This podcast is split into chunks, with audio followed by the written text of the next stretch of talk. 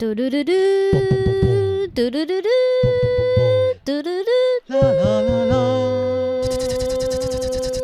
阿呆的，嗨，我是子子，我是品和，欢迎回到餐桌盒子。每一集我们都会在餐桌闲聊最近发生的事、时事、私事、感情、育儿和朋友的八卦，在你通勤吃饭的时间陪你聊些干话。今天会有很多不一样，原因是因为今天没有早，今天没有吃东西，因为我们的餐还没来。我们太晚起床了，嗯、太晚定了。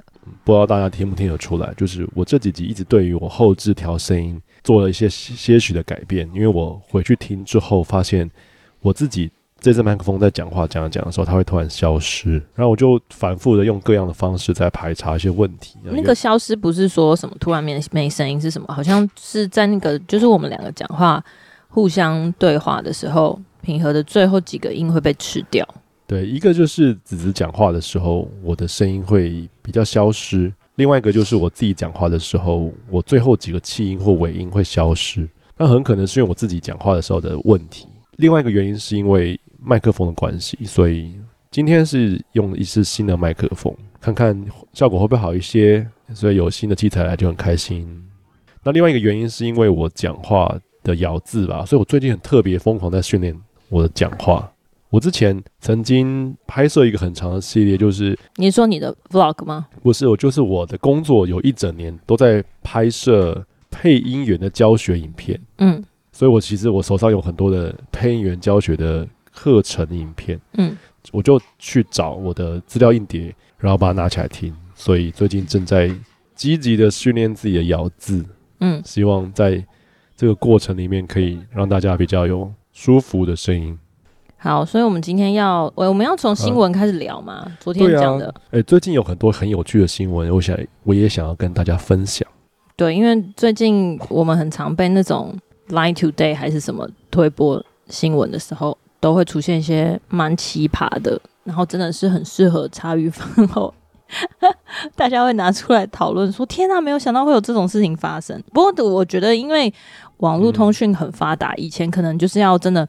很大条很大条新闻才会被播到电视上，或者才会被报道出来。现在就是那种随便你知道，就是家里附近社区啊，或者你听说谁谁谁发生什么事的那种，只要你 po 到网络上，都会被人家转传。所以任何的事情都可以写成新闻。目睹爱车被偷，四十三岁的男子趴车顶阻止，惨遭甩飞，送医不治。嗯。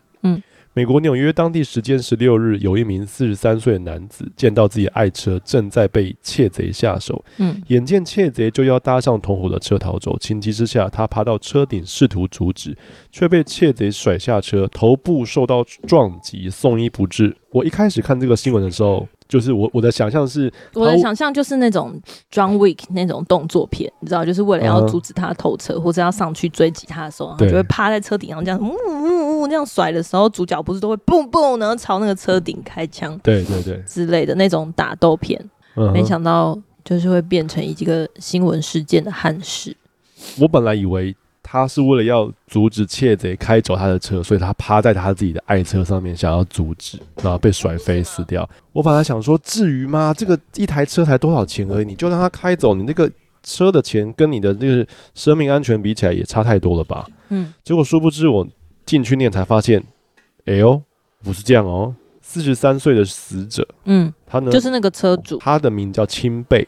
他把车停在纽约皇后区，他却看到自己的爱车正在被窃贼洗洗劫。这个窃贼是怎么洗的呢？就是有一个男子，他持工具打破了清贝车子的车窗，从后座偷走了一个小纸箱，随后搭上同伙接应的车辆，准备扬长而去。所以他不是偷他的车，他是他在偷车里面的一个一个小纸箱。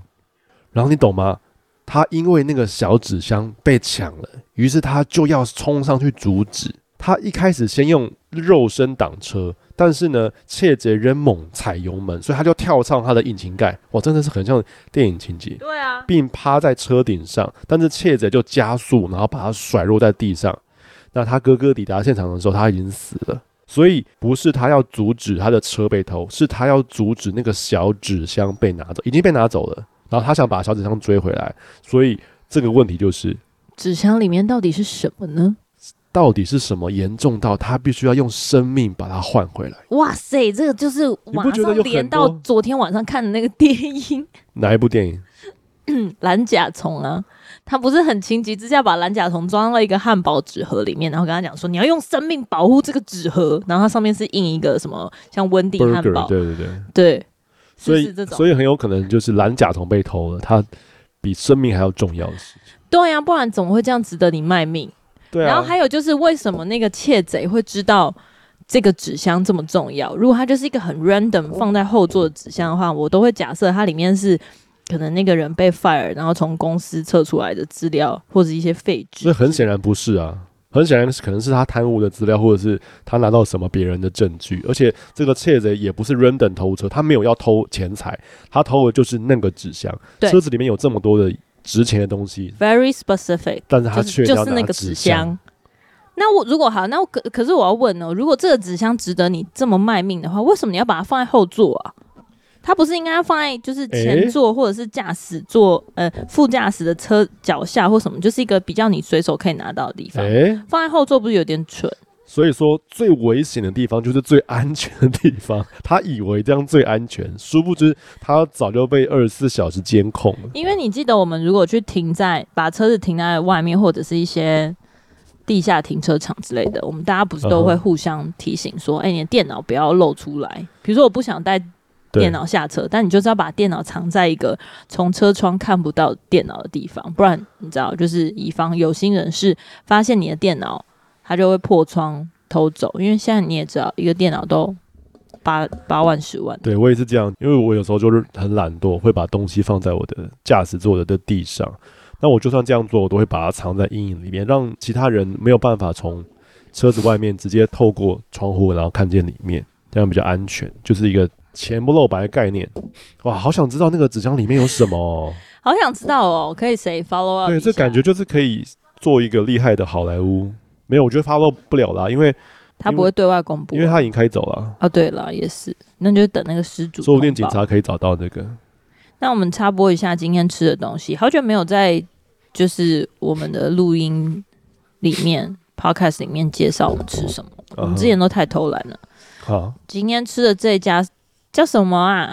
它叫 Yara Yara Neighborhood Cafe，所以感觉是外国人开的吗？鸭嘴兽吗？它是一个鸭嘴兽的图案，蛮、嗯、可爱的。Yara Yara，对，反正这个这个它就是一个偏澳洲的一个早午餐，就是一个 brunch 的形式。然后因为平和说他这个周末都没有吃什么青菜，所以他很想吃沙拉，我就点了一个温沙拉。嗯，哇，你的手机拍起来很好看呢。还是因为他用那个啊，用那个人像模式，这是我教你的。没有，我早就会了，好不好？因为它温沙拉也很漂亮了。嗯嗯哼，虽然我不喜欢香菜，香菜给你试试看嘛。温沙拉之后，我点另外一个那个，诶、欸，这个叫什么？鹰嘴豆浓汤，然后还有附面包，但是因为面包被魏墨抢走了，感觉真的蛮好吃的。今天早上一直想吃一些温温热热的东西，所以就找到了这家店。怎么样？如何口感？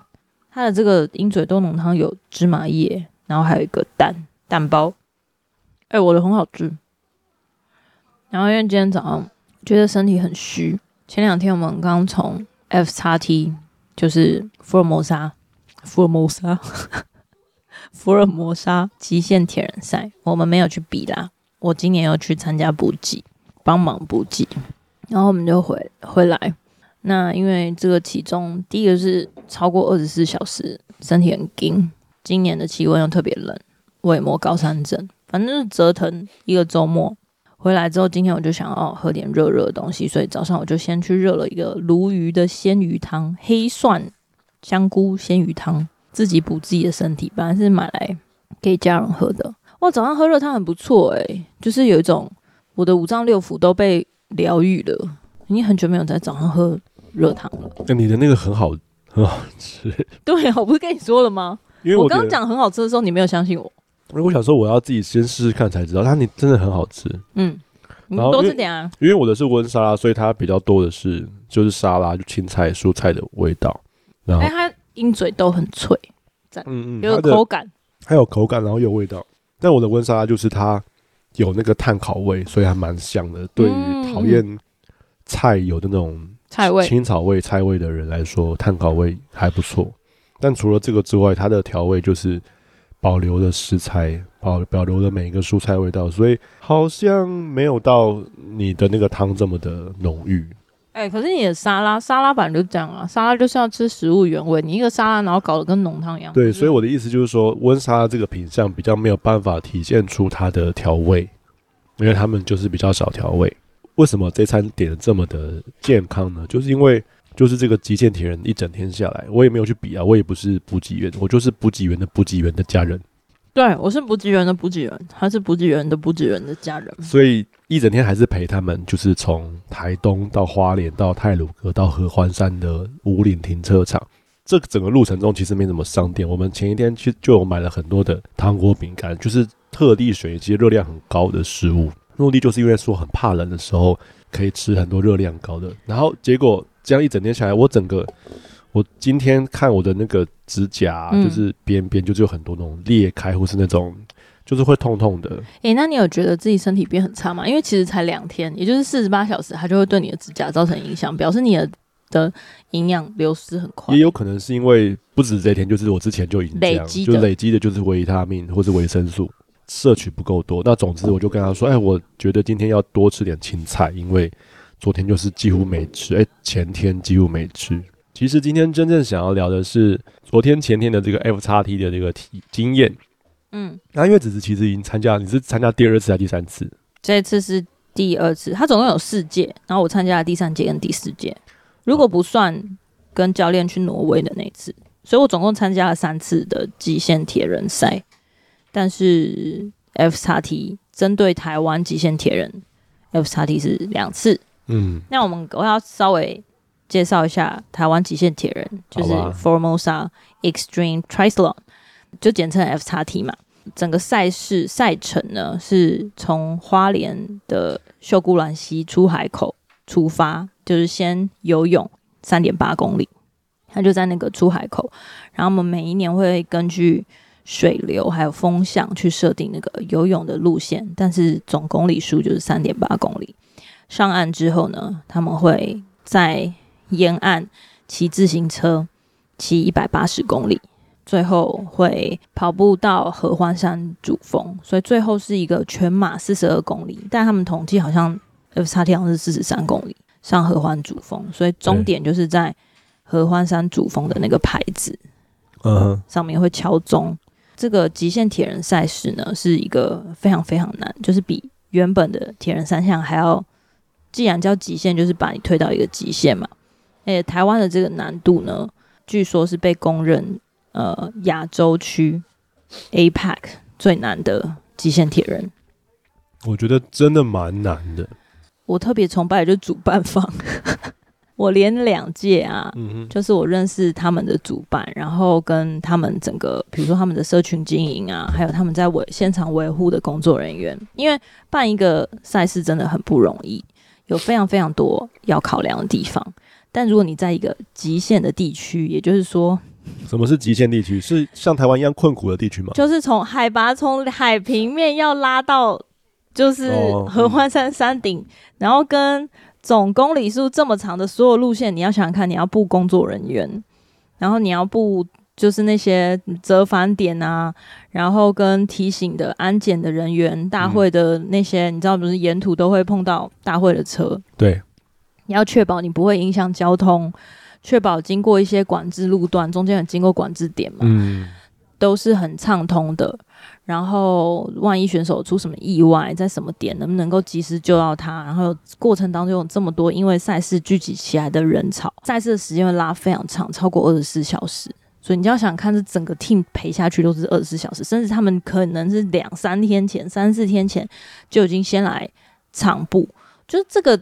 这个投注的心力跟资源，真的我每一年都无法想象。所以他们就据说，今年已经是末代，就是说应该是真假的最后一届，最后一届了吗？倒数第二，应该明年目前不确定会办。所以不会办的原因是因为太耗人力跟资源吗？一方面也是吧，真正的原因我我不知道。可是我们从去年他们就一直在说，就是已经在倒数了，因为、啊、因为这真的是一个非常非常非常非常难的赛事。可是他也做出了自己的名气，哦、就是说 F 叉 T 是在国际有认证的。你说那你假使拿到了 F 叉 T 的 record，你可以是进入国际的极限铁人。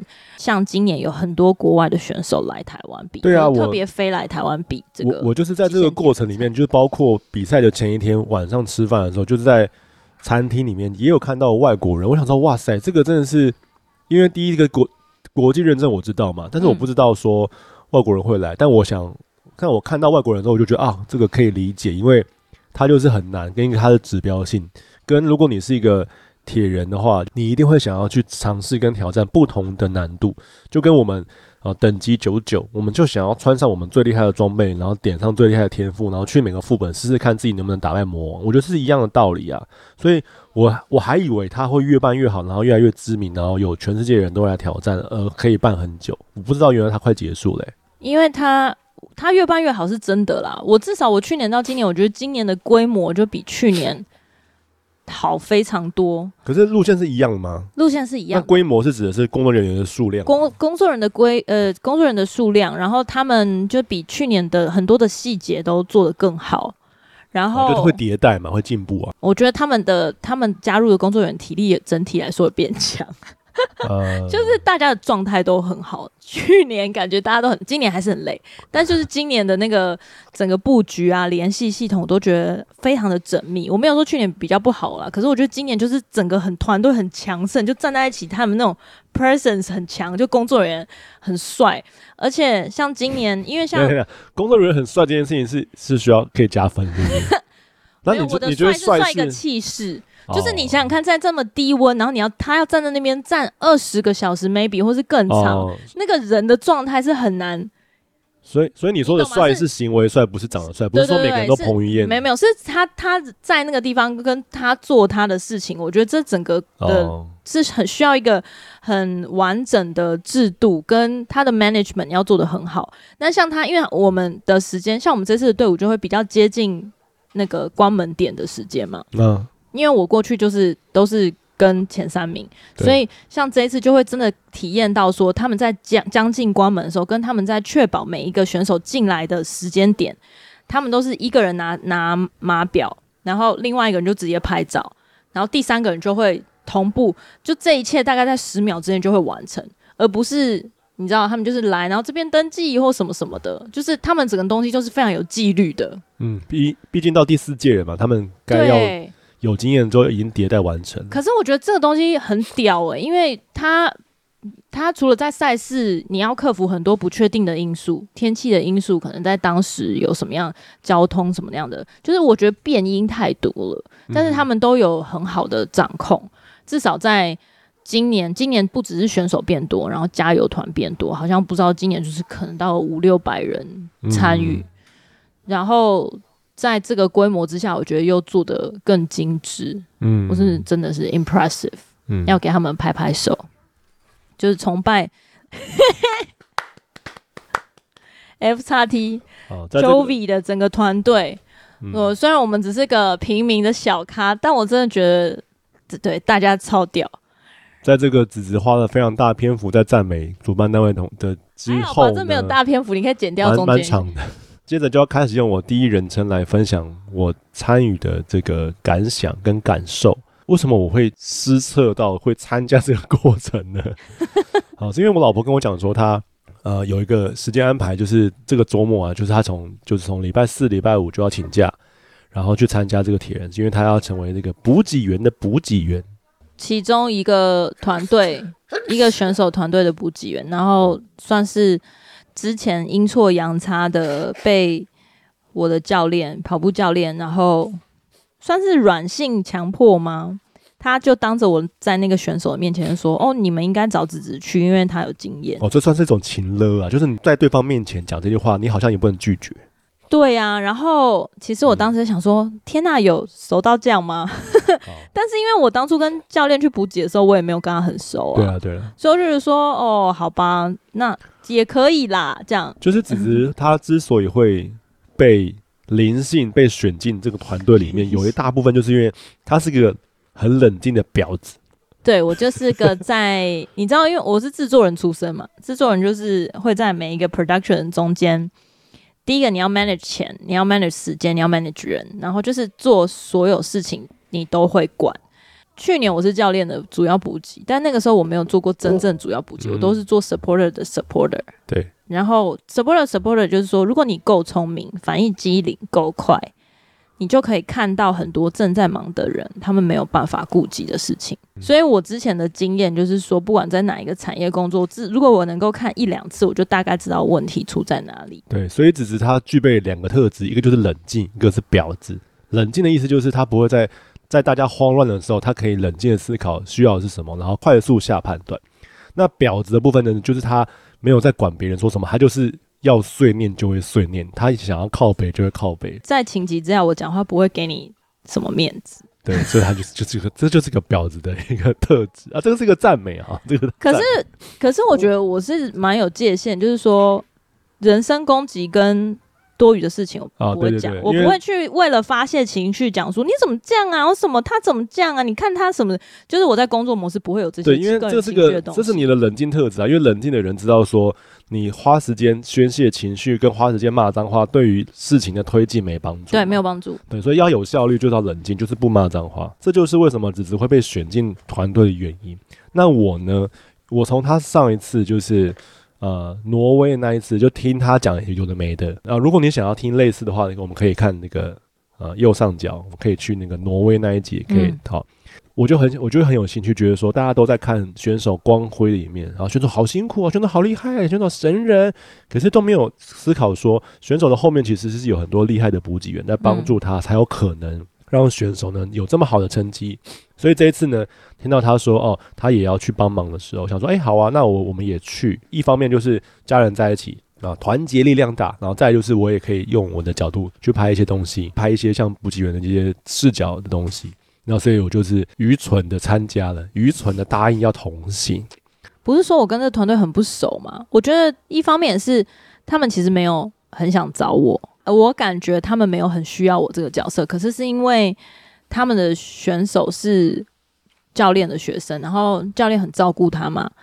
教练就说：“哦，你们就在在我的面前说，哦，你们需要一个有经验的人这样帮你们补给。”所以不管是从你这个角度来看，还是从选手的角度来看，教练都是讲话都多余的。他讲了，他这样讲就让两边的人都很尴尬，然后也不合作也不行这样。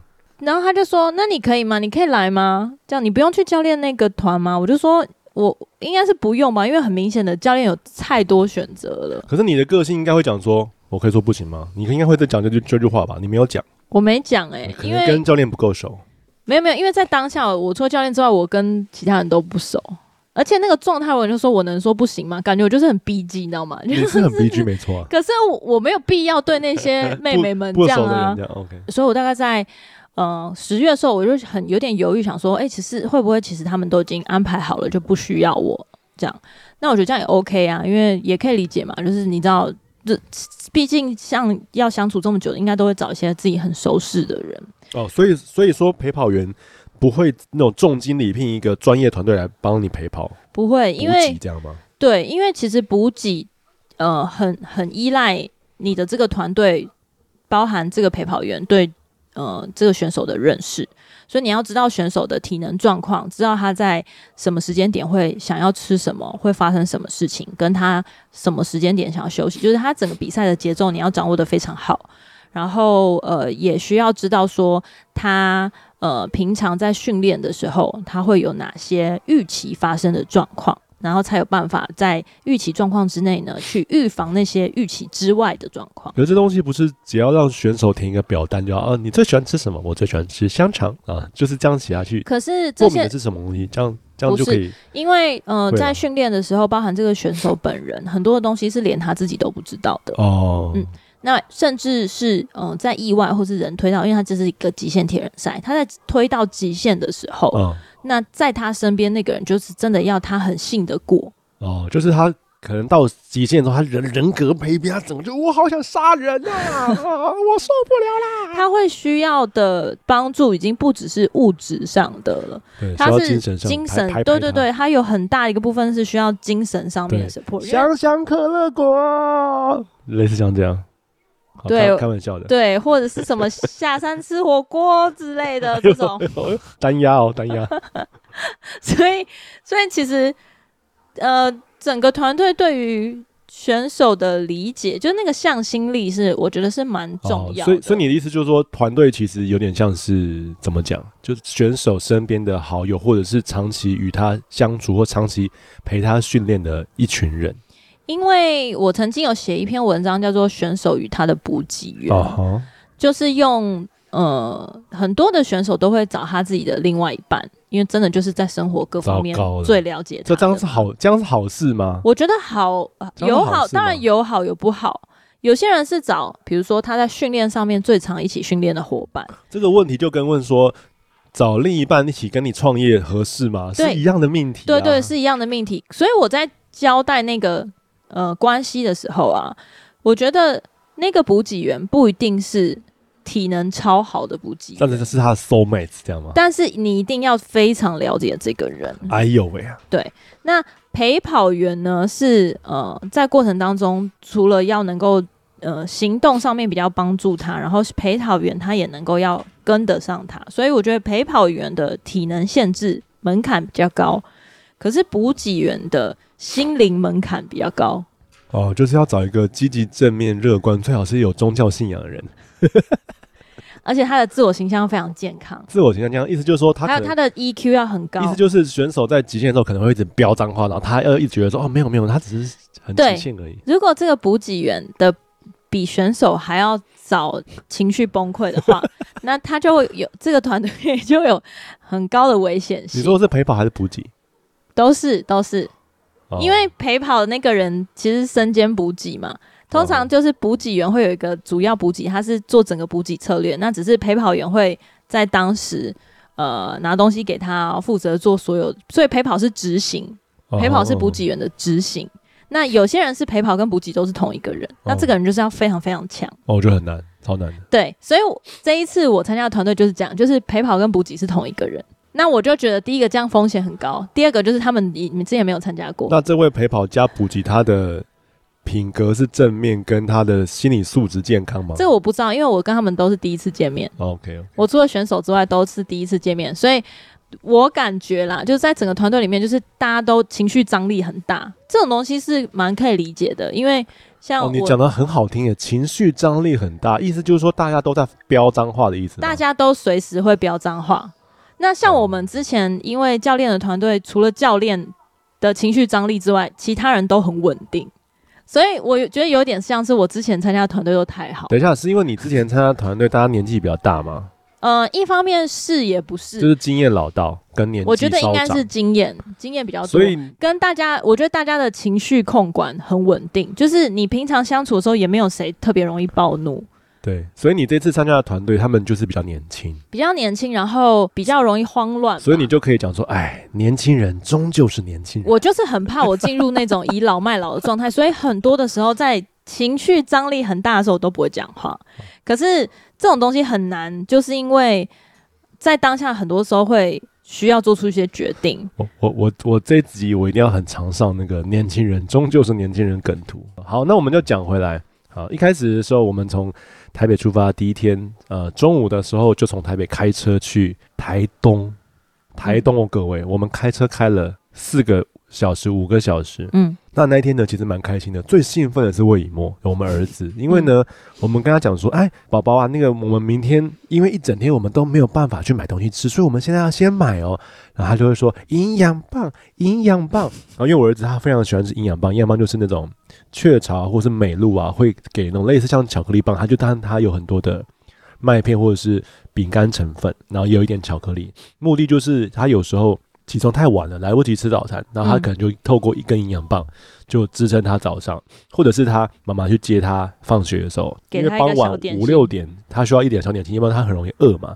妈妈就贿赂他，有没有用那种金钱公式告诉他，就是把金钱，然后跟营养棒，然后跟儿子，然后跟母亲的爱连接在一起，然后儿子儿子对妈妈的爱。我觉得你你，我觉得这边有很多主观的投入、欸哦。当然了，因为掺掺杂很多主观。没有观众喜欢听我主观的这些这些冷笑话跟干话啊。总之就是我儿子非常喜欢营养棒，然后他就说：“那我可以买很多营养棒吗？”我说：“可以啊，可以啊，你想买几根就买几根。”所以呢，他在第一天呢，我们要去台东的中间，我们停车就是买一些明天的东西的时候，他就买了大概营养棒军团，他买了好像七根还是八根还是十根，然后我们就七根对不对？买了很多很多的饼干啊、巧克力啊，几乎都是饼干、巧克力等等，就是怕明隔天很饿。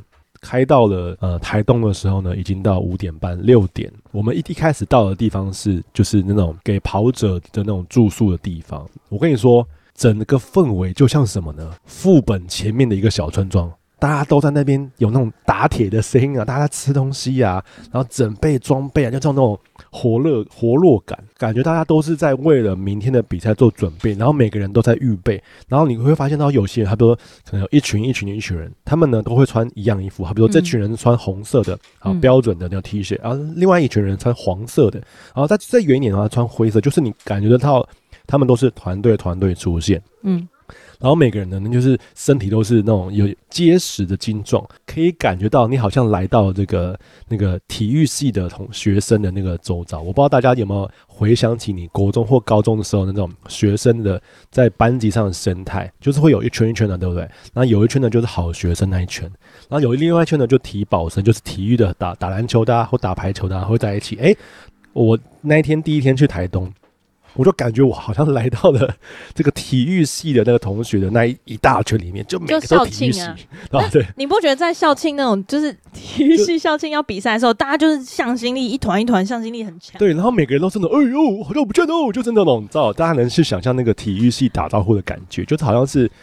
他们都互相知道是谁，然后可能彼此训练，然后过一两个月，然后在这种比赛的时候现场遇见，他们就只差没有就是每天晚上打炮而已啊！没有到 这种激动，因为那个奥运村呢、啊，你知道奥运村这件事吗？就是在比奥运的时候，四年一次，那些运动员就会住在那个村，然后那个奥运村会有提供超多保险套，因为他们就是很嗨嘛，然后运动员就没事做啊，然后他们又要住很多天，可能一两礼拜。他们就会在那边打疯狂打炮。那当然，我去的时候没有，原因是因为他们是隔天就要比赛，而且呢，那天、欸、我觉得你对运动员是不是有点误解？哎、欸，所以我才说是用我的角度来观察这件事情，这样比较有趣吧。而且呢，你没有观察，你想象。而且我在第一天到达的台东的时候的晚餐的时候，我就被告知说明天要三点半起来，因为我们四点要到达。我之前就已经跟你讲过，说开赛很早，就是从凌晨还没有天亮就开赛。然后会到半夜，所以我才说，所以我遇到那些体育村的这些人没有要打炮，因为他们要很早起床。对，我，我只是想要讲这件事情而已。我们就回到了那个住的地，吃完饭之后回到住的地方，我们就是大概八九点钟睡。那你知道我们家原本都是那种十一二点睡觉，就极不习惯。然后我儿子呢就被爸爸妈妈逼迫，他就有点睡不着，可能是因为就这种大战前夕吧，大家都很浅眠。大家有看过那个？飞村剑心吗？他就是拿着一把刀，然后只要有一个声音，他就会马上起来杀人的那种。我们差不多是那种状态。我记得我那时候闹钟常常设，我忘了，好像三点四十之类。然后三点二十，子子就已经醒来。就是我第一个印象就是灯开了，然后我马上张开眼睛，然后马上跳起来。那个时候三点四十二，我那时候闹钟都还没响，然后我就已经跳起来，然后准备冲东西的时候，儿子在睡，然后我心里想说啊，因为儿子睡不够，那他可以我把他抱去车上继续睡。殊不知儿子突然跳起来。他说：“哦，这个时间到了吗？哦，我好兴奋啊！我起来了，哦，我是很兴奋，就是一个小孩子，一个小孩坐在床上说要出门了吗？现在出发吗？对，他十晚上十一点才睡，然后他三点半就自己跳起来，然后就说我好兴奋，我要去。于是我们就很快速的，就是在摸黑，然后把东西收一收，就直接上车。其实就是第一天晚上的睡觉的地方，它也没有多豪华，就是一个非常简陋的地方。可是就是你也才睡几个小时，你其实不太 care 那些东西，就马上跳上车就到了。”那个地方呢，就离住宿的地方大约是半小时的车程，是一个小村庄。到了之后呢，就到一个那个小巷里面，车子呢就会停在那个巷子边，然后巷子的尾巴的那个最后面就是一个小公园，公园呢就是可以有一些像出海口的地方。我只能用万人空巷来形容，在凌晨五点的时候，超多车都已经排好，然后人非常非常多，你还以为在夜市，你知道吗？就大家都在那边逛街。然后车来来往往，选手来来往往，在那个微微光线的情况下走到那个即将要出发的广场，哇，那这些人就真的是体育系盛会，大家都在聊天，因为六点才开始嘛，那个时候大概是五点多。然后大家聊，就是他们那时候已经把脚踏车送进去了，就是送检，然后东西都已经报到啊，嗯、什么东西都弄好。所以，所以有一区就是排了很多脚踏车，然后另外一区就是选手选手那边聚集，然后聊天。他们可能半年见一次啊，或者他们。就是只是之前耳闻，然后现在终于见到面，所以他们会聊一下。你会看到那种穿着御寒防寒衣的、很贴身的游泳的衣服的人，就是选手。所以虽然我一个都不认识，就 sorry，我真的一个人不都不认识。但是你可以感觉得到那些人是选手，然后他们都很兴奋，都要拍照什么的，然后每个人。身体就是没有，对他们身体就是没有什么过多的脂肪，然后你就明明就很冷，然后他们就是就很很开心都在拍照，然后呢，在这个时候呢，因为选手不是在准备他的脚踏车嘛，哇，从那个逆光看下去，哇，选手每个都很帅，就是每个人魅力只有加二十，就很漂亮或很很帅，费洛蒙，你知道吗？嗯，就是他们的状态跟他们的气势，会让你觉得会有一个光环在。所以，即便在早上五点半的时候，那时候。还微微下雨，大家都没有怎么讲，就大家都没有觉得哦很沮丧，怎么？大家觉得好像很正常。然后于是他们就开始下水，我儿子就说他好无聊，就开始觉得无聊了。然后儿子因为他就是很兴奋，然后都没有怎么睡，所以我就把他带去带回车上睡觉。他大概在好像快七点的时候，六点多快七点的时候就说：“我需要睡午觉，我需要睡午觉。欸”对，他就很生气，他的电力就烧光了。他就属于那种心理素质很不好的选手。就当他状态很很差的时候，他就破口大骂说：“我要回去睡觉，你要听我的声音。”然后我就把他带去睡觉。我一走回车上，安置好他睡觉，我就看到一位选手朝着我正面过来。他就他经过我的车，你看得出来他穿的是御寒衣，然后你也知道他是选手。可是怎么想都不对，诶，才刚开始比赛没多久，他怎么就上来了？所以说他其实弃赛。我就一直看他这样往前走，然后有些。补给员、偷补给员的团队就经过他，然后大家都知道他弃赛，就是没有人可对他喊加油，但只有一个人说还好嘛，然后他也没说话，他就默默走，然后他就一脸要哭要哭，然后就离开这样子，然后我就觉得哇，胜负的世界有点残忍，然后可能他可能想大便，我不知道，要不然怎么弃赛？他天气太冷嘛？不可能吧？因为他应应该要知道说天气就这么冷啊。接着呢，我觉得最印印象深刻的就是。那个第一梯队人就是游完泳，然后上来，然后他从游泳要转换成脚踏车的时候，哇，那一段真帅！就是他就哦，啪啪啪的第一个人就游游游游游，然后起来，然后一边跑，然后一边脱衣服。你有你有看到第一名上岸？有有有有，我有拍下来，我拍下来，我可以。哦对对对，素材上到这里。对对，他就一边跑，然后一边把御寒衣脱下来，然后一边跑，然后御寒衣下面是就是他的车衣，车衣对，跑跑跑，然后他就要脱掉，然后他要跑一个类似像 S 型一样去拿他的脚踏车，然后就整个。不管什么动作都有风，然后魅力值加超高，然后那个对不对？你有感受到那个选手在整个比赛状态的然。然后我身边呢，不管是男生是女生，此起彼落的呼喊那个第一名选手名字，我还以为我到了 Coldplay 现场呢，就他就超帅。哎、欸，那个时候其实就是 F1 赛车的那种群情激愤，差不多差不多。而且他又是第一名上岸，这件事情有多值得欢呼？所以因为我是个局外人，我唯一觉得。好看的高光时期就是这种第一名上来，然后他转换的情况，然后他就这样冲冲冲冲冲，然后弄弄弄弄，然后最后就把他的脚踏车推出去，全开启。然后在整个过程中，大家所有人都在欢呼他的名字。我说哇，真的是哦，原来这种费洛蒙是这样来的啊。然后，于是我就开车开始往下一个补给点。然后，因为我是很早就出发，就是第一名选手离开之后，我就开始走。但是，只指着陪伴的那个选手，他其实没那么快嘛，所以我就时间很多，我就在旁边很悠闲的观察很多事。我就开得很远，二十 K 吧的地点，然后才附近在找车位停下来。那个时候我才想说，哎，那我到底要去哪里？我才上网找说 F 叉 T 极限铁人赛路线图，我才知道原来 F 叉 T 是从台东的那个河边。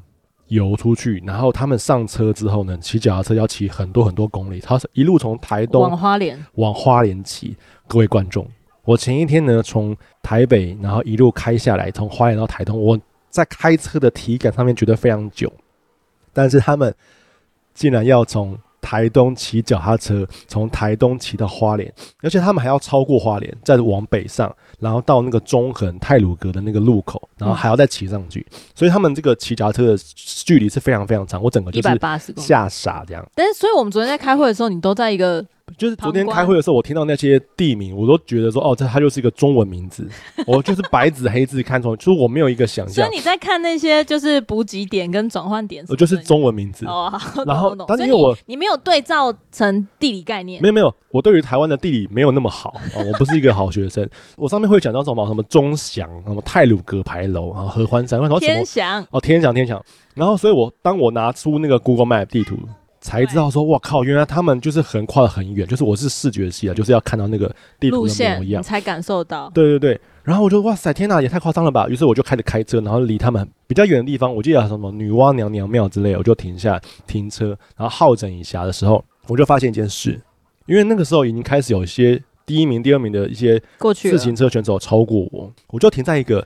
台东的一个路边，没人管我。嗯，然后那边呢也是很荒凉。嗯，也没有人管大家。嗯，我满脑子以为这种比赛就好像是 F1 赛车一样，就沿沿线路边都有民众喊加油，然后他们的那个路线是被围起来的。哎，sorry，不是哦，他们就是在一个一一般的海岸公路旁边，然后一般人在骑车。如果你真的没有。知道 F 叉 T，或者是你只只是一个一般生活居民，你就只不过是觉得他们是经过你的脚踏车选的骑脚踏车的人，你不不觉得他是选手。就是我脑海中想象的那种 F1 赛车那种白热化、很激战，大家一直呼喊“要加油加油”，就没有发生。因为大家有发生，但都只有在没有发生。那些选手经过我的汽车边的时候，他们就是一个孤单的身影。对，默默的骑车，然后没有人差小他，唯一差小的就是他的补给团、加加油团，他们会提前开到他的前面，然后停路边停下，然后那些加油团就要想假装自己是很很多人很热门，然后在路边一直说加油加油，很厉害，加油加油，他们没有假装很多人。除此之外，等一下我先查一下，你有我我先讲完。除此之外，这两百 K 没有人差小他，就是又是一个孤单的勇者旅行。我就看着他们孤单的背影。看他们孤单的前进，所以你就知道 F 叉 T 这件这其实有多冷。所以它不是赛车的那种，我大家重的。不是不是，我觉得你不能这样这样讲，是因为第一个它距离拉很长，是不可能沿途都有观众的。然后第二个，脚踏车跟 F1 赛车雷同，就是它其实过去就那么一两秒，然后你怎么可能知道在哪一个点等他？所以真正会这样沿途等他的，就是只有自己人才会沿途等他。不是因为我之前有看过很多那种。F1 赛车，他们也是有那种长途规划，就是那种，好比说，好比说，我以前看那种什么闪电霹雳车、阿斯拉，他们还是一样会有那种从从法国南边一路开到北边，然后再怎么环岛，然后最后进那个赛车场，然后最后环几圈结束。有我有那个记忆说，哦，就是这样规模，所以我用这样的记忆去对比我那一天所看到，就是孤单的勇者之旅，他就是一个人在骑车。然后除了他的加油团之外，没有，真的是没有人插小他。他即便是他骑到了花莲市区，还是没有人插小他。就是他就是一个一般人，除了一点之外，就是他们会一直闯红灯。就是因为我后来开到花莲市区，然后因为你知道，就是花莲市区它那个海岸公路，它还有很多红绿灯嘛。对。然后我在等红灯的时候，就很有很多的那个车手，就是选手，就这样这样在我面前呼啸而过闯红灯。然后我想，我想说，哇，真好啊！选手竟然可以闯红灯。哎，我后来发现选手不能闯红灯，他们是犯规的。对，因为其实大会有规定说要遵守交通规则，因为他们很怕选手出意外，因为毕竟他们这整条路线过程当中，除了他们在比赛之外，其他的正一般的居民还是正常的通行。所以如果你闯红灯的话，难保。选手不会出意外，所以其实一直有呼吁说红灯要停，红灯要停。可是我不知道是一个大环境还是一个比赛压力。其实我们沿途真的很少有选手停红灯，还是有啦，就是那种很大的产业道路的路口，你一出去就会被砂石车撞飞那种，他们都会停。可是那种小的路口，选手都会这样咻咻咻咻。然后中间我们有有一段是那种。刚好在一个花莲市区，就是工业区要右转，就是一个一个很很明显的右转的时候，像这种大右转，他们都会确保有工作人员在那个地方，不然的话选手可能不知道，他就骑过去就会走错路，所以他们就会安排三四个工作人员，然后他们全程是用手机录影，就是要确保这个选手有经过，然后有右转，然后他们在红灯，刚好我们那个到那个路口的时候是红灯。这个现场工作人员就说：“红灯要停，红灯要停，咻，冲过去哦！红灯要停哦，红灯要停，咻，又冲过去。然后你知道那个在当下的状态有多无奈？就是工作人员他们有拍下来去检举吗？有，他们就拍下来啊。但他们拍下来，但后续我不知道啦。只是你就可以感受到那个工作人员的无奈。就他们回放发现都是残影，因为他们忘了开六十 P，是这样吗？然后因为这样子呢，我们右转了之后呢，还特别就是补给员还特别下车，然后跑一段路去跟我们的选手讲说：“红灯一定要停，红灯一定要停，因为我在前面等你。”所以这个是一种自知之明跟这种道德性的比较吧。就有些人觉得说：“哦，我要停下。”可是对于胜负心很强，他们就不想停了，反正也抓不到。就赌一赌啊，就是会赌一把。对，那这个东西我觉得其实跟选手自己的，就像你讲的，就是他们比赛的职业道德，跟他们对这种可能几秒钟的时间差会有一些要求吧。而且像特别某一些。前后时间相近的竞争对手跟你很近很近，啊、你们可能就是并行。好比说，有一个人就是红灯都不停，然后有个人红灯都停，那他们最后结尾的时候差三十秒，那这样不就是没停的那个人偷鸡偷到几秒？对，所以其实，在过程当中，大会群组里面也一直有人检举说，哦，某某号选手没有停红灯这样子，然后大会就会警记警告。那就是你的财力要够，你才能出动很多人去跟啊。好比说我第三名，然后我就我就派。两队各检举一跟二啊，一直跟着他检举、啊。对，其实你你的补给车要帮忙检举，也就只能够检举附近跟你前后很相近的人。哎、欸，那这样子的话，我刚刚听到一个 bug，因为你说沿线，就像我说的，沿线其实不会围围的线，然后大家都是需要等红灯。对。那我能不能买凶？就是我就去花莲的某一个那种一定会经过的赛道的那个居民，然后我就跟他说：“哎、欸，你就假装你就你就是。”提着一桶油，然后不小心摔倒，塔滑汤洒汤烫塔，就是等到你选手过了之后，你就开始撒油，然后后面全部滑倒，哇塞！然后跟你选手还没到之前，你就先滑前面前前几名。然后不说我是第十名，我就滑倒一到九名，然后到第九名的时候把油清干净，让第十名过了之后，然后再滑第二次，然后当十一名之后全部都滑倒。你你要确保他的补给车不会发现你啦，因为通常补给车没有，我就我就买我就拿钱给当地居民，他就是住在那边的人啊，有什么好发现的啊？我觉得最好笑就是有在那个天祥游客中心的那一段的时候，有个选手在我面前，他就滑进那个补给员旁边，对不对？然后他就讲第一句话说：“我要大便。”然后他就进去厕所。他说：“哦，那这样应该有会多个三分钟吧。” 如果他大得快的话，他当然慢他更久。其实，在这个沿线都会发生很多很莫名其妙的事情，包含选手到，然后他补给车没到啊，他补给车就会被卡住。因为你知道，就是进太鲁格那一段都是单线道，就之前我前一天会议的时候有讲嘛，所以你一旦被前面大车卡住，或者是说你被车队卡住，你就不一定追得到你的选手。对对对，这个这个我你跟车跟太紧，这个我一定要分享。我不是先开到那个女娲娘娘庙前面嘛，嗯、然后后来呢，直直的那个那个补给车就来，于是我就跟车跟一段，我越跟越气。因为呢，那一台车的就是驾驶，就是啊、因为我是大叔哈，那他们驾驶员是个很就是二十出头年轻人，哎，年轻人终究是年轻人，我感觉得出来他平常没有在开车，所以他开得很温文儒雅，或者他开得很不具侵略性。你从他的停车，从他的开车，你就知道这个人一定没有在开车，所以他的开开得很慢，可以踩油门的地方他也没有踩油门。进泰鲁阁了之后呢，他就在山路上面，就是你就觉得哦，就是有点。拳头紧紧的啦，我不知道该怎么讲。所以呢，我觉得补给车呢会开车这件事情非常重要。因为我后来呢，我们前面有讲嘛，就是泰鲁阁其实有一大段，它因为车子坍方了，所以那一大段呢工程必须要开始抢修。那他们一小时只开放一次，那类似的路段还是有一些发生。所以你能想象得到，中横泰鲁阁这个沿线，有些人就是单线道，这个补给车有没有办法摆脱车群，一路超车到前面？帮助你的选手，我觉得很重要，因为有因为选手的脚踏车是不需要被挤住的，所以当塞车的时候呢，脚踏车就呼呼呼呼的过，但是你补给车会被卡在后面，所以厉害的车手，补给车厉害的车手，我觉得是很重要的。我就看到就是我们到一个点的时候，然后有另外一个选手，一个男生，他就到了，然后他就说我的补给车呢？然后其他人说还没还没到，他说哥，哥们怎么还说搞个屁啊？他超不爽的，因为他既然速度快到比补给车还要快，然后他明明就是。停下来，然后要吃东西的时候呢，他补给车还没来。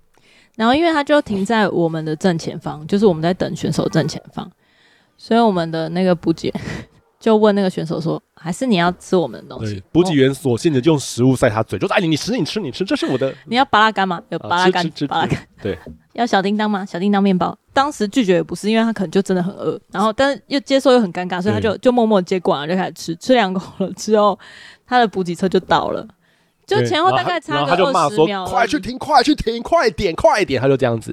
然后我想说，哇，你在骂人那个时间就可能就浪费一些力气。所以虽然选手是一个孤单的勇士一个女神，但是但是这个比赛的环节其实是五打五副本，就是五人的副本旅行。就是你除了选手之外呢，补给车车手、补给车的补给员，然后甚至是就是陪跑的人的人，这都是你的团队啊。我觉得这蛮有趣的。其实这个过程当中，你就会除了看到这种各种奇形怪状的发事情发生、突发状况发生，也有很多幽默的事情发生。比如说，因为今年的气温真的很低，刚好这个礼拜是就那几天是寒流，周末是寒流来，所以就比。以往的气温再更低一点，不过我觉得还蛮幸运，就是没有下雨。我觉得下雨真的会很崩溃，嗯、所以虽然下雨会看到很多人累残吗？下雨第一个就是危险性很高，然后第二个就是因为像我们中间上山那一段不是就起大雾吗？嗯，那个其实就是算是蛮辛苦的。就第一个就是你速度也不能够拉太高，然后第二个就是那些云雾啊、水汽什么都会影响选手的判断。除了这种。呃，选手本身的状况比较难掌控之外，可能加油团或是补给车的状况也会难度相对提高。可是今年的，因为可能大家都知道寒流来，就有很多的补给车跟加油团已经有预备了，他们就会在路边煮那种当归鸭。哦，我我我有看到姜母鸭、牛肉面什么，直接在路边开火，然后味道很香。我们中间在大禹岭，就是他们的的跑步路线会有一段是进。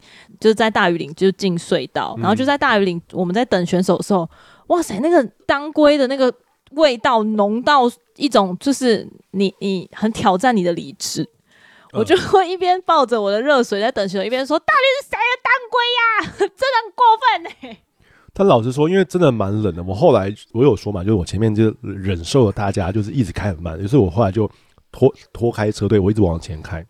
对，你后来整个就超过我们，然后越高呢，海拔越高就越冷，越冷了。你你在那边在那边等待，真的是很冷。真的，我觉得，我觉得那些拿高山炉在主动器的真的很聪明。我我就好想要车路，就是打开然后开，然后我就没带东西。因为我们中间有一个刚刚讲到金马管制点，就是说它整点才能放行十分钟嘛。所以在那个时候，我们第一个就是因为那边很不好停车，然后第二个就是我们有。比较难掌握选手的速度到底会过哪一个管制点，我们很怕选手过，然后后面的加油车被卡住，所以那个时候我就跟平和讲说，如果你们可以及早过管制点，就及早过。可是我没有想到他会提早两小时就过管制点，他就直接前往了五岭。对，我有说过，我因为我是一个讨厌焦虑的人，我觉得如果时间掐太紧，我会太焦虑。然后他们一直可以跟他说，五岭停车场很小。很难停，那如果你不能停的话，你就要停停下面停车场。所以我就暴躁暴躁，我大概两点我就过管制区，还三点过管制区。你三点过管制区，然后我大概四点我就已经到了五岭停车场。五岭停车场呢，就是离它离合欢山山顶最近的停车场，距离终点还剩两公里，所以它是最后一个可以停车的地方。我就停好车了之后呢，我就发现一件事，哇塞！外面风光明媚，天超蓝。因为我开的时候呢，泰鲁格的中间那段是在云雾里面。我儿子一直在后面大叫说：“哇，天哪，天哪，天哪！这个是什么异世界传送门吗？”这这是我教他的异世界传送门吗？我们要去异世界吗？我们还在。那时候能见度大概只有三公三五公尺。我们还在车上一直在聊一些冒险话题。我就说什么，其实啊，爸爸跟你啊，我们是。那个冒险的探索师啊，有有一个勇者在这个异世界迷路了，我们要去找回他。我们就一直在做这个情境剧，然后讲讲他，我说：“哎、等一下，我跟妈妈讲话。”然后他就说：“爸爸，我们可以回到游戏里面吗？我们可以回去了吗？”说：“可以，可以，可以。好，我们现在要去。”从头到尾都用这个声音。我跟你说，因为勇者真的是很老了，他们去这个探险很危险。然后他就问我说：“那爸爸，勇者住哪？”我说：“勇者住在王国的一个小村庄里呀、啊。他们一群人要去打败什么？打败什么？打败龙王啊！”在这附近呢，我们进入到这个翡翠梦境，有一个翡翠龙王很强啊，我们就一一路上就讲这种乐色话。你说在云雾里吗？对，最后就离开了云之后，我们就终于等于是我们走山路，穿过了云，我们就到云云海的上面。哇，天空有够蓝，然后太阳有够大，我就好开心哦，就是天气非常非常好，非常漂亮。就到了五岭停车场，我一洗口就哎、欸、不对呀、啊，好像怪怪的。我才发现到说，原来太阳是假的。我的汽车显示外面的温度是六度。啊？什么？五岭停车场外面的温度是六度哦。然后我就跟魏以沫，就是把所有可以穿的衣服全部穿上，然后还是很冷。那这也就算了。入夜之后呢，是三度。我们就在五岭停车场从四点一路等到晚上十一点，子子才跟他的选手的补给车出现。那选手还在下面，因为他们最后面实在太累。我跟儿子在五岭停车场温度六度的情况下等了七个小时，对，七八个小时。这也就是为什么我前面讲说，哎呀，我真的是太愚蠢了，怎么会答应这种行程呢？啊，我自己本身还好，但是我儿子真的是冷到受不了。他冷到后来呢，我就跟他讲说，哎，儿子啊，就是我想要去上厕所，你可以，你可以陪我去吗？还是你想要在车子里面等我，我去去去就好。反正我儿子那时候应该是有点不舒服了。他就说不不不不，我要跟你一起去。于是我就牵着他的手，就是去上厕所。在这次之前，其实他已经陪我去上很多次厕所，我们就一起尿尿什么的。然后那一次的时候呢，他就陪我再一次。然后他到车上之后呢，回来之后，他就说：“爸爸，我想吐。”然后我就听到别的声音，然后我就好好，我就救你。然后于是我就打开车门，找卫生纸，找垃圾袋，然后绕到他那一侧去，打开车门之后，发现他吐得乱七八糟，他就非常愧疚，他就觉得他做错事。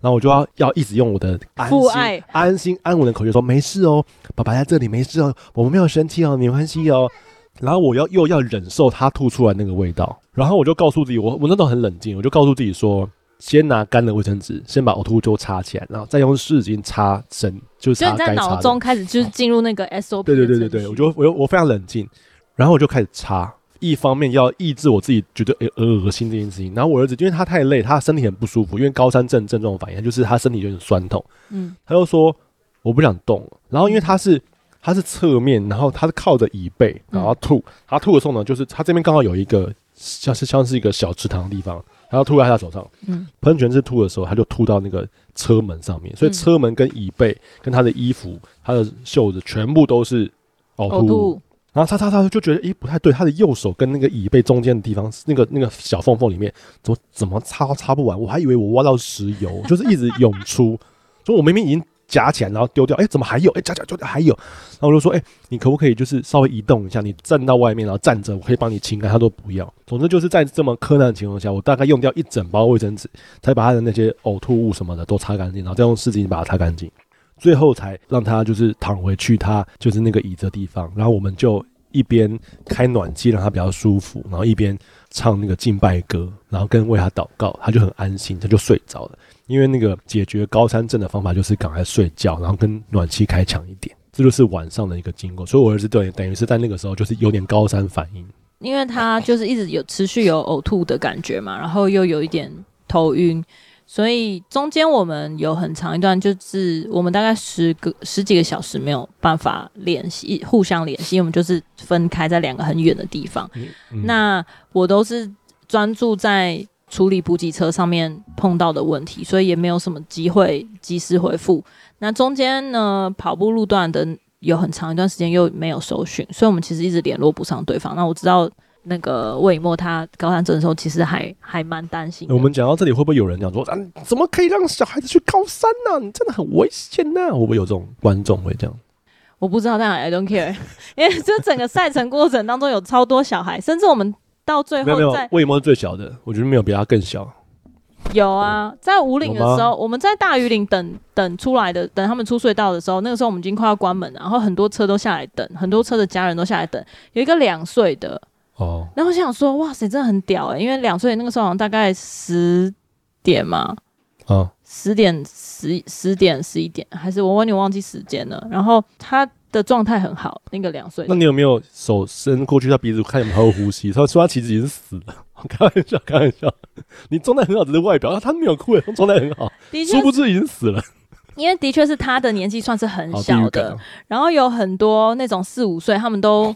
都有下来，就下来跟，然后下来走，跟很多小孩下来补给，所以我觉得我一方面是很犹豫，想说哇，带这么小的孩子去看，然后或者是说去去观赛，可是另外一方面我又很希望他们可以有这种经验，就是看到比赛的的状态，所以后来平儿就跟我说，他们在那个就是要上五岭的过程当中，因为都会经过很多选手嘛。嗯，就是比较前面的选手，然后他们都有沿路跟他们说加油加油什么的，就是给那个选手鼓励。对，这其实我蛮开心的，因为我儿子他是一个害羞人，他其实不太喜欢跟陌生人聊天。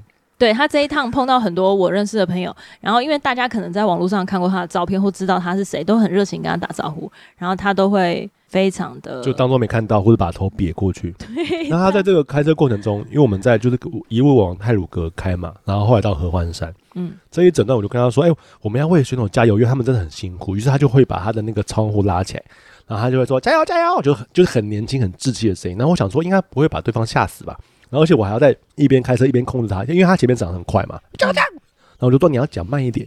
然后他说加油加油。然后我说 OK，可以，这个音量可以。于是他就开始就是对着每一个人，因为我们汽车比较快嘛，我们只要经过那个脚踏车选手，我们他就会喊这样子。嗯。然后他，他第一次喊的时候，就有一个我我不知道编号多少，我忘掉。然后他就跟他说谢，好像谢谢之类的。嗯。然后之后他每一个。选手，因为可能是他累了，他累得跟狗一样。对啊，因为那边大家都很累啊，大家都其实都没有回应，就是有些人就只是我感觉到他的下巴稍微动一下，或有些人就是嘴角动一下。嗯、最有趣的是有一个人在传出去的，嗯、然后我就说加油这样，然后他就他就咦，他用这个声音来发出，代表他听到。然后我儿子就说：“他们怎么都没有跟我讲说谢谢啊？”我说：“没有没有，他们真的太累了。”他们已经状态已经讲不出谢谢，反正很好笑。他们要一边喘气，然后还要讲话，或者说他们要提气，我觉得那个真的太强人所难。因为一开始我们在前半段经过一些可能认识的选手或什么，他们都还会回应，到后来真的是真的太累了，真的太累，他们表情控管都没办法。我我我觉得我能理解，就是他们会累到连飙脏话的力气都没有，就不如不如多休息一下，把那个讲脏话的力气省下来。是不是也有选手就是手都不想动，就是叫别人把食物放嘴巴里，然后他只想要动他的咀嚼肌就好，感觉是这样，因为觉得好像会更累。当然每个选手的状态不一样，可是，在当时他们真的就是呃一个耐力赛，所以他们就会把所有的力气都专注在比赛，所以他们其实很难 take care 到其他的事情。对，好了，讲这么多有趣的事情，我要做结论，嗯、就是因为我不是一个体育系学生，嗯、我也没有那么喜欢运动，嗯。我觉得整趟看下来，我蛮敬佩他们想要了解或挑战自己的极限。嗯，我没有感觉到他们很开心，因为你知道，因为因为对我们来说，我们知道说运动很好，因为运动会会释放那个多巴胺，多巴胺，然后你很快乐。没有，他们没有快乐，他们好像很快乐啊，没有，他们没有快乐。The happy pain，没有，这就是那什么高山经验嘛，就是你要。登顶的时候，你才会快乐。然后前面的痛苦会浓缩成你的快乐燃料，所以你前面越痛苦，你后面会越快乐。有些人过关之后就哭了，然后他那个哭是难过的哭吗？还是开心的哭？我觉得有点搞不太懂。我觉得是百感交集的哭，就是很很复杂的情绪交杂在一起。对，好，所以我我我的意思就是说，我在这整个过程，我没有觉得他们有多快乐。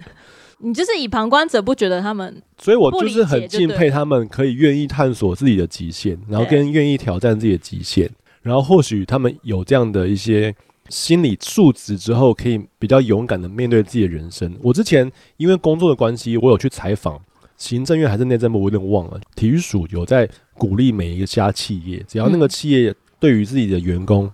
发展那个运动项目的话，嗯、就是鼓励员工运动的话，他们就会被表表扬。嗯，那我就去采访了其中一个公司，他讲说他们的公司会使用很多体保生，嗯，就是他们原本可能有得到比赛，可能是有冠军或是有入围的，然后那些人退休之后，对不对？公司会有一些名额是直接无条件使用他们。嗯，负责人就讲说，这些运动员他们有一个心理素质，就是重视团队合作。嗯，因为他们的比赛生涯，他们知道团队合作重要。第二个就是他们很积极正面，不太会放弃。嗯，因为在他们的练习跟比赛的过程中，他们知道挫折是正常，他们可以突破挫折。嗯，所以他自己的体验就是，用这些人并没有很笨，并没有什么四四肢四肢发达、头脑简单，反而是他们有很多的好的心理素质可以使用。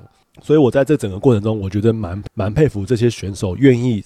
挑战自己的极限，我觉得更佩服就是那些在后面 support 他人。以这次比赛来说，我可以看到一个选手，他之所以能成为选手，其实有很多人的帮助，包括说家人，家人要完全支持。你想想看，那些家属，就好像好比说我算是一个家属，我是补给员的补给员的家属，会愿意 support 他，然后早早的去，然后在寒风中等待好几个小时，目的就只是想要陪伴。当选手最后冲线终点的时候，他们也想要在现场。然后告诉他们说，不断支持。然后你也可以感觉到说，那沿路啊，那些加油员哦，就是补给团或是他的那个家属，路边就是喊得很大声。然后它甚至成为一个文化，就是你即便不是你的选手，就是你只要有选手经过，大家都会下意识或者很有默契的喊加油加油，就是我们都在为每一个选手经过我们加油，因为知道那是一个很不容易的事，然后会觉得说我只要喊加油够大声，他就会被鼓舞，然后更有力量。我自己。是觉得是 bullshit 啦，就是我在这个过程中，我就觉得这个太不合逻辑。就是我只要加油够大，这样他就更有力量。我觉得这是 bullshit 啦。但是你知道，就是那个氛围，就是好像成为一个选手村或者是一个国际赛事的文化氛围。每一个人，只要你是来参与或是来观赏这个 F 叉 T 的人，你只要看到选手，你都会想要为他加油，因为你就觉得哦，干这个太难了。对啊，对，因为我我觉得可能是因为我之前的经验都是跟着教练，所以我们都是。前几名的那种，在赛道上其实没有什么 company，就是除了，除非你真的有在那种，就算我们很接近，也是那种两三分钟的距离，就是不一定会看到对方。然后整条路上就只有我们，这一次算是一个蛮难得的机会，因为我们我们是女生的选手，所以就会比较。跟男生比起来，就是相距离会比较大。然后这次我们就在其中一个关门点，刚好是因为管制区的关系，然后就很我们被管制了之后，虽然我们没有到被关门，可是因为我们因为等管制的时间就刚好到那个关门时间，所以在关到关门时间之后下来的选手，他们就等于是就是比赛就结束了，因为他们没有在限定的时间之内通过那个管制点。那这是我第一次。看到之前都是在网络上或是 YouTube 上面看别的比赛的时候，看到这种被关门的选手。那这次是我第一次在现场看着那个工作人员四点半关门，四点三十一五十几秒的时候，有第一个选手下来，他被关门。然后当他一被知道关门的时候，他就走到旁边，然后扶着那个，你知道那个那个产业道路左右不是都会有护栏吗？他就趴在那个护护栏上面，然后爆哭。嗯，他是一个感觉是个大叔，对对对，嗯、没有到年纪很大，但是就是个大叔。然后他就趴在那边，然后崩溃那种，就是嚎啕大哭的那种。他不是那种 这种哭哦，就是那种大哭。嗯、因为前后我们很多车都在等嘛，嗯，就其他车的补给员就下来，然后算我们算是很早到，所以我们就站在外面吹风。那个时候我们就让选手上车，所以我们都我都站在外面。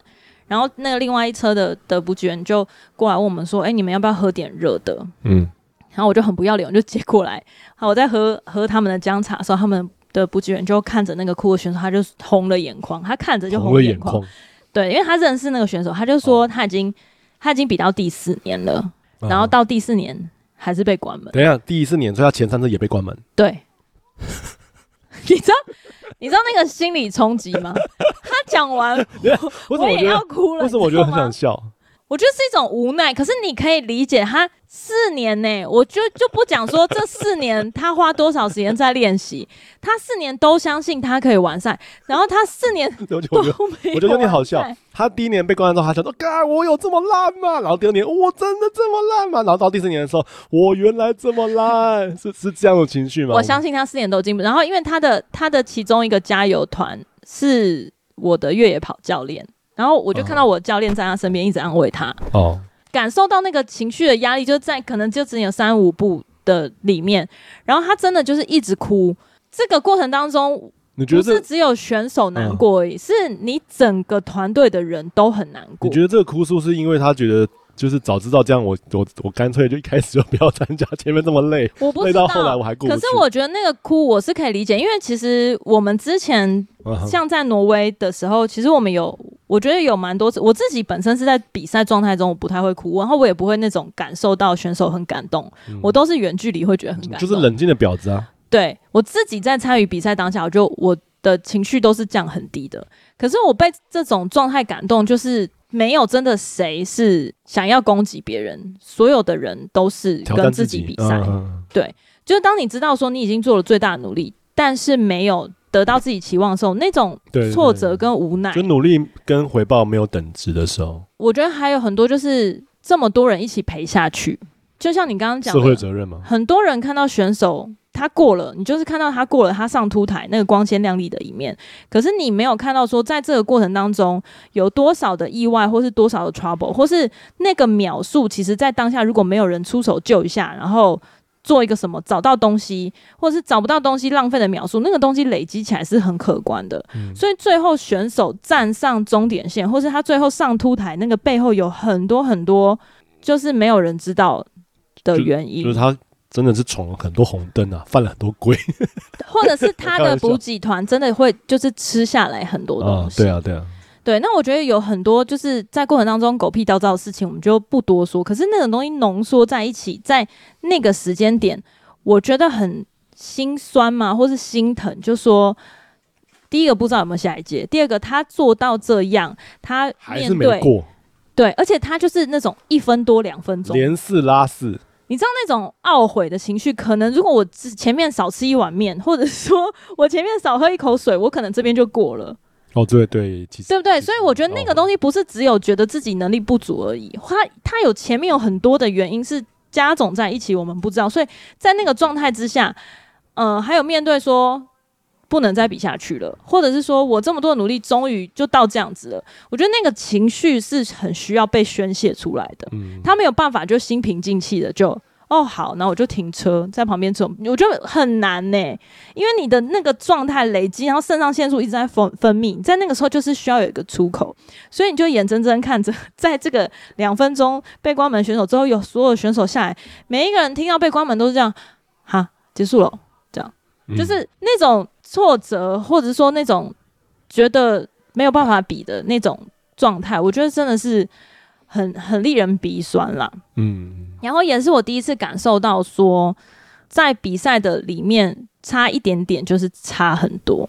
选手的心理健康跟团队的心理健康真的真的很重要，因为你今天成功是这一群人把你拱上去的。嗯，这一群人你你姑且不论他们有没有拿钱，或是他跟你交情怎么样，或是说他们在这个过程当中付出了多少的资源，把这个选手拱上去。然后跟你今天没有过，你失败了，是全部的人跟你一起承担这个失败。选手跟补给员跟补给团队的连接性是很重要的，他能够跟这个补给团队他们的粘着度跟他的这个 appreciation，对我来说，我觉得会让我看清一个选手他到底真正内涵到哪里。因为有一些选手他真的就是站上去，全部光环都在他身上，可是他对于他。背后有多少努力，或是大家投注这个补给团的牺牲，他可能不一定那么在乎。嗯，我是讲比较就是偏激一点例子，就是，就是虽然我们都敬佩每一位呃入选或者是进入那个名次的选手，但但我们更敬佩那个有名次却又谦卑的人吧。对，因为你看我从去年到今年啊，我除了第一个就是我刚对于关门这件事情，我我的震撼教育嘛，或是学习很多，我觉得有很多。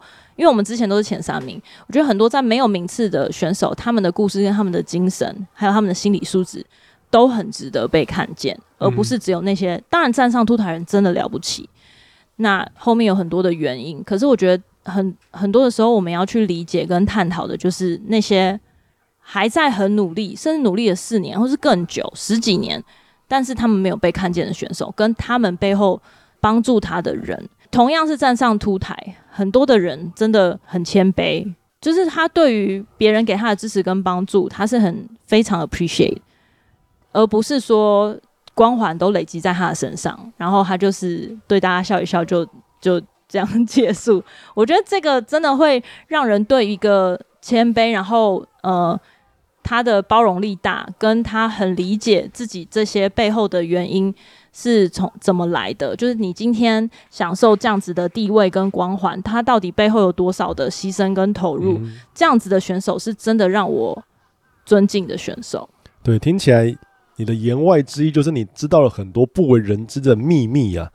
哎，可惜我们频道如果有会员制的话，我们就说，哎，想要知道那些秘辛啊，那个不为人知的秘辛，请加入会员频道。哎，可是我们没有，没有。可是我觉得每一个每一个选手可能跟他们的社会历练、跟年纪等等这些的，对对对，年轻人终究是年轻人 有关。所以你你也很难期待每一个选手都很有礼貌、心理素质很强，然后逢人就会道谢。这种我觉得太难了啦。只是。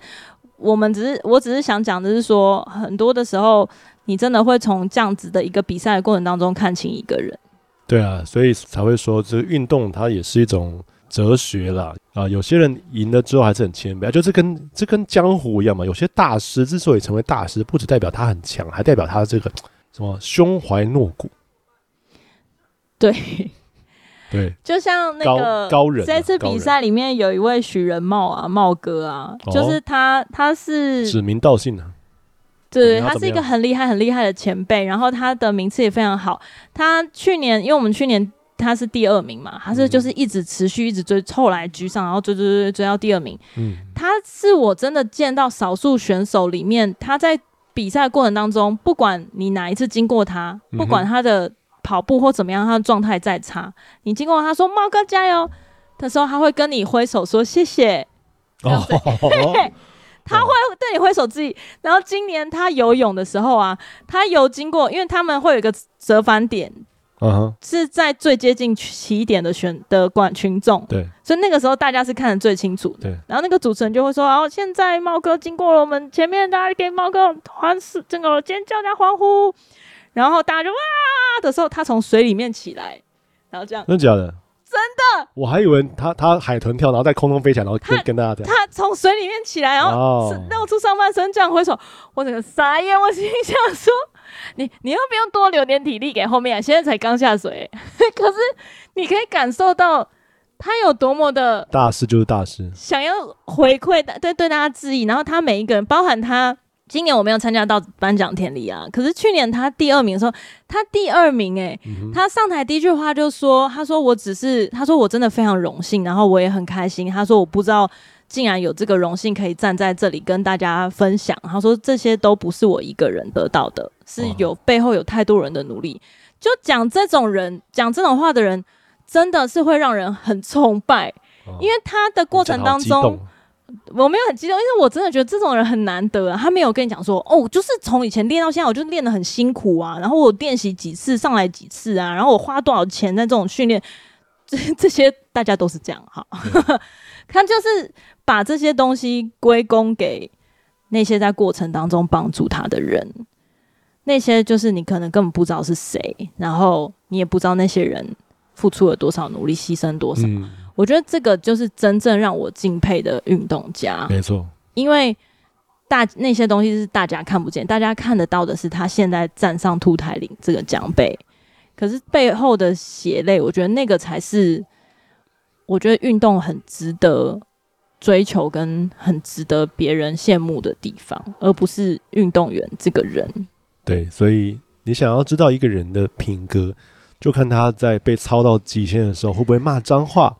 啊，跟他这个赢得第一名的时候会做怎样感言，你就会知道他的内心是怎么样的人了。好，祝福大家在挑未来的另一半的时候，也能用这种标准。